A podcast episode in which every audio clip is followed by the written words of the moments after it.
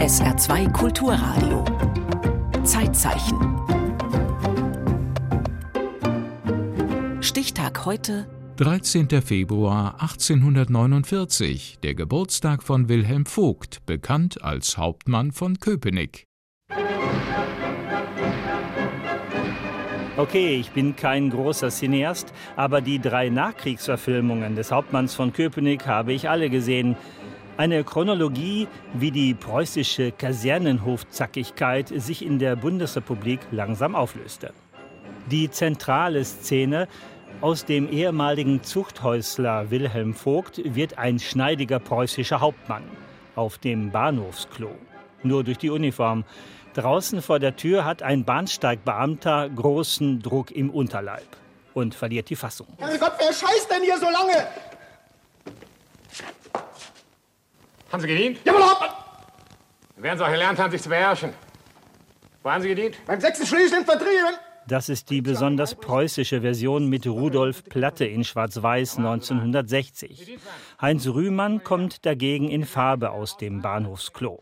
Zum Donnerwetter, was scheißt denn hier so lange? Haben Sie gedient? Jawohl, Herr Hauptmann.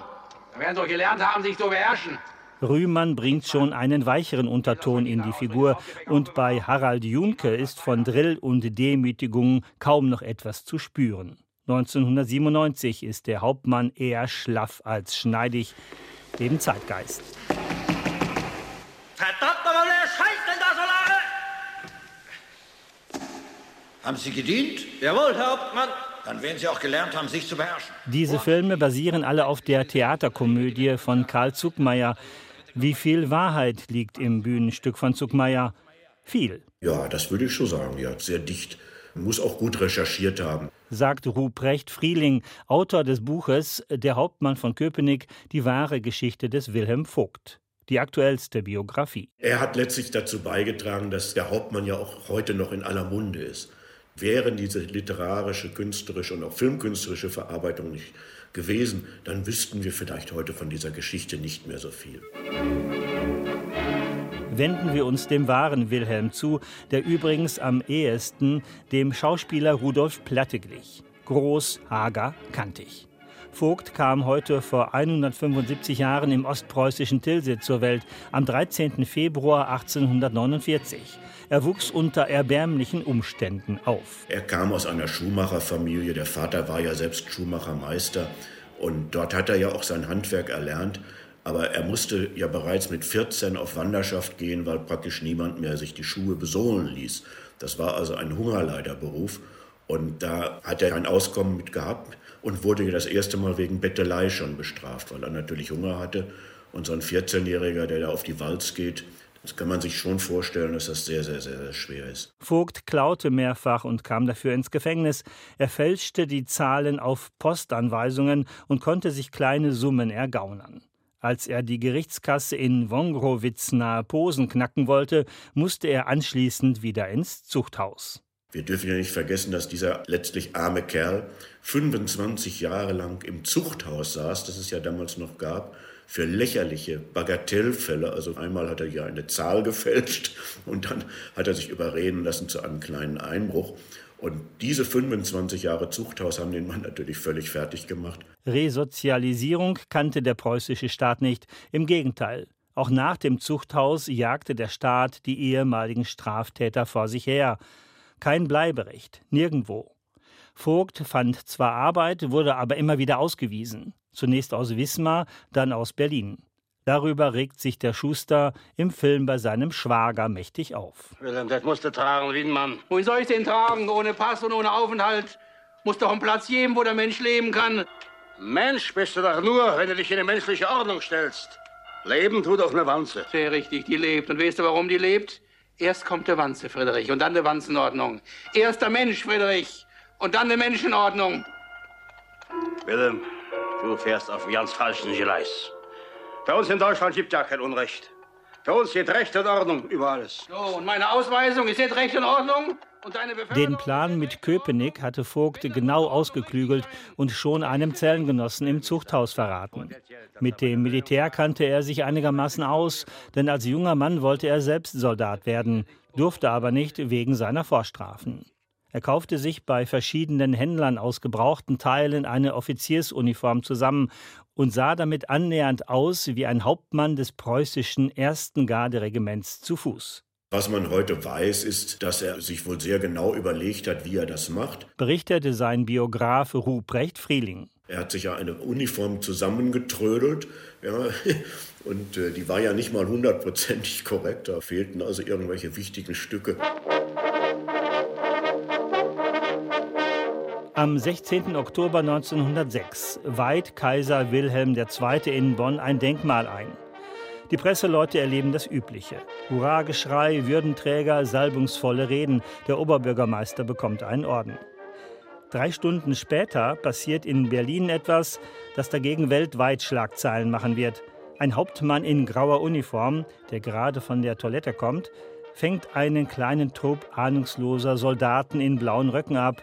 Der Truppführer macht Meldung.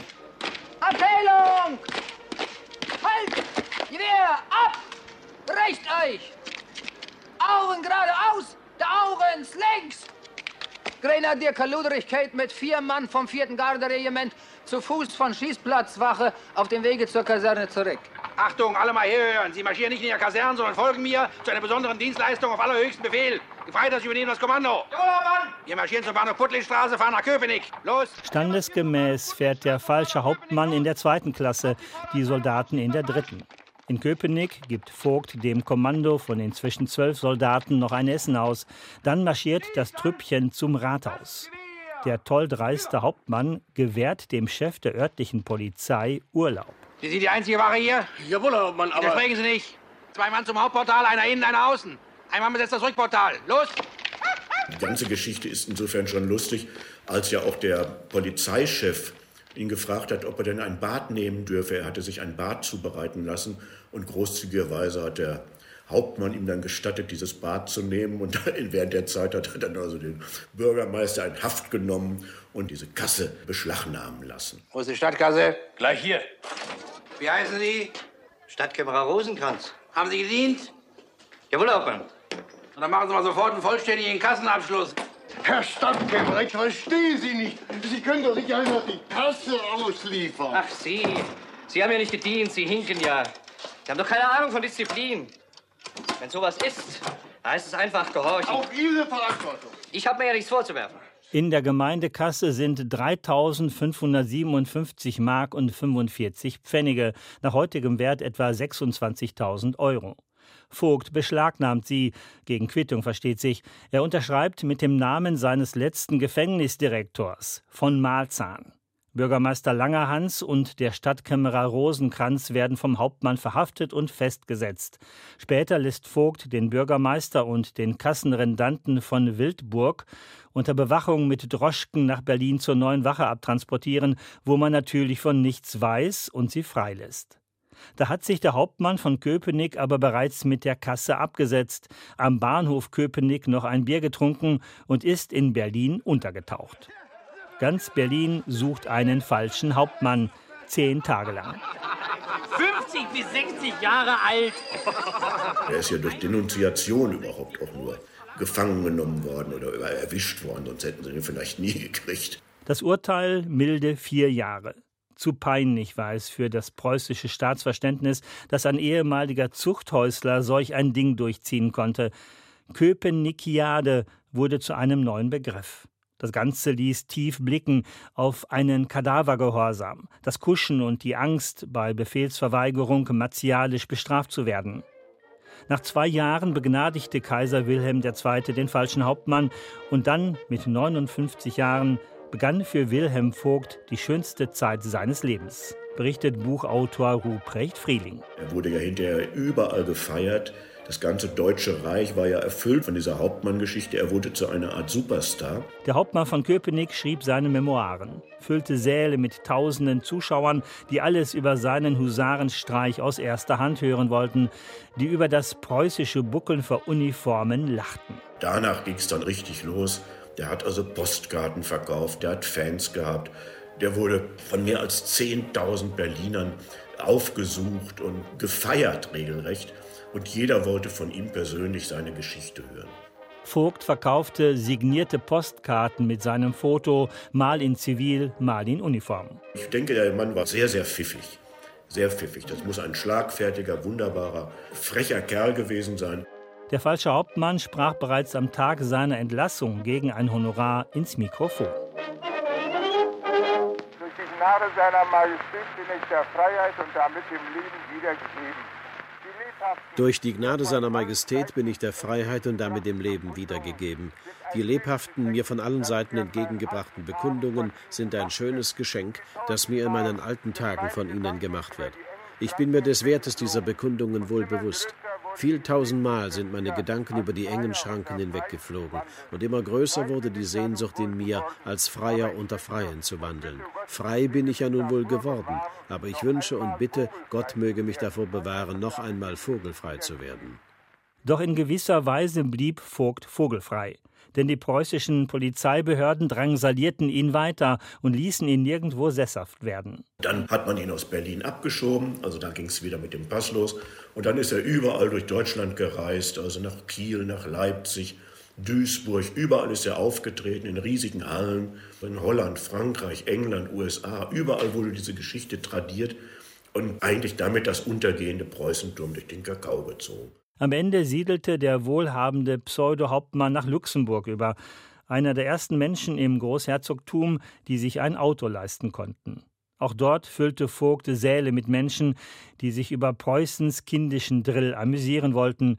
Willi Gasch erinnerte sich, wie er als Kind eine Großveranstaltung mit Wilhelm Vogt besuchte. Ich war ein kleiner Junge von neun oder zehn Jahren und ich war ein wenig schüchtern. Da habe ich gesagt, guten Tag, Herr Hauptmann von Köpenick. Und da war er beeindruckt. Ja, sagt er, ich bin froh, dass die Leute mich so begrüßen. Denn Hauptmann von Köpenick bin ich schon lange nicht mehr. Also da, da, das ist vorüber. Er war ein imposanter Typ. Er hat gut ausgesehen und auch gesprochen. Zum Schluss hat ihn eigentlich diese Geschichte ein gutes Auskommen beschert und das erste Mal in seinem Leben hat er also wirklich Geld verdient und einen gewissen Luxus gehabt. Sechs Jahre lang konnte Wilhelm Vogt den Ruhm und das Geld genießen. Dann zeigte der preußische Militarismus, wozu er in der Lage war. Im Ersten Weltkrieg wurde Luxemburg von den Deutschen überrannt. Vogt kurz verhaftet, aber dann als politisch harmlos wieder entlassen. Über Preußens Drill lachte niemand mehr. Der falsche Hauptmann wurde vergessen, Vogt verarmte und starb 1922 mit fast 73 Jahren. Er bekam ein Armenbegräbnis, ohne Grabstein oder Schmuck, von der Stadt bezahlt. Das ärmliche Grab wäre nach dem Zweiten Weltkrieg fast eingeebnet worden, doch die Stadt Luxemburg restaurierte es 1975 und bat Karl Zuckmeier um einen Vorschlag für eine Inschrift. Der Schriftsteller hatte den falschen Hauptmann wieder populär gemacht 1931 mit seinem Theaterstück Der Hauptmann von Köpenick. Zuckmeier schlug diesen Spruch vor. Dem deutschen Eulenspiegel des 20. Jahrhunderts zum Gedächtnis. Das gefiel der Stadt am Ende doch nicht. Und so ist heute auf Wilhelm Vogts Grabstein in Luxemburg eine Pickelhaube abgebildet mit der Inschrift Hauptmann von Köpenick, Wilhelm Vogt. Laut Grabstein also kein falscher Hauptmann, sondern das, was der arme Schuster immer sein wollte, ein richtiger.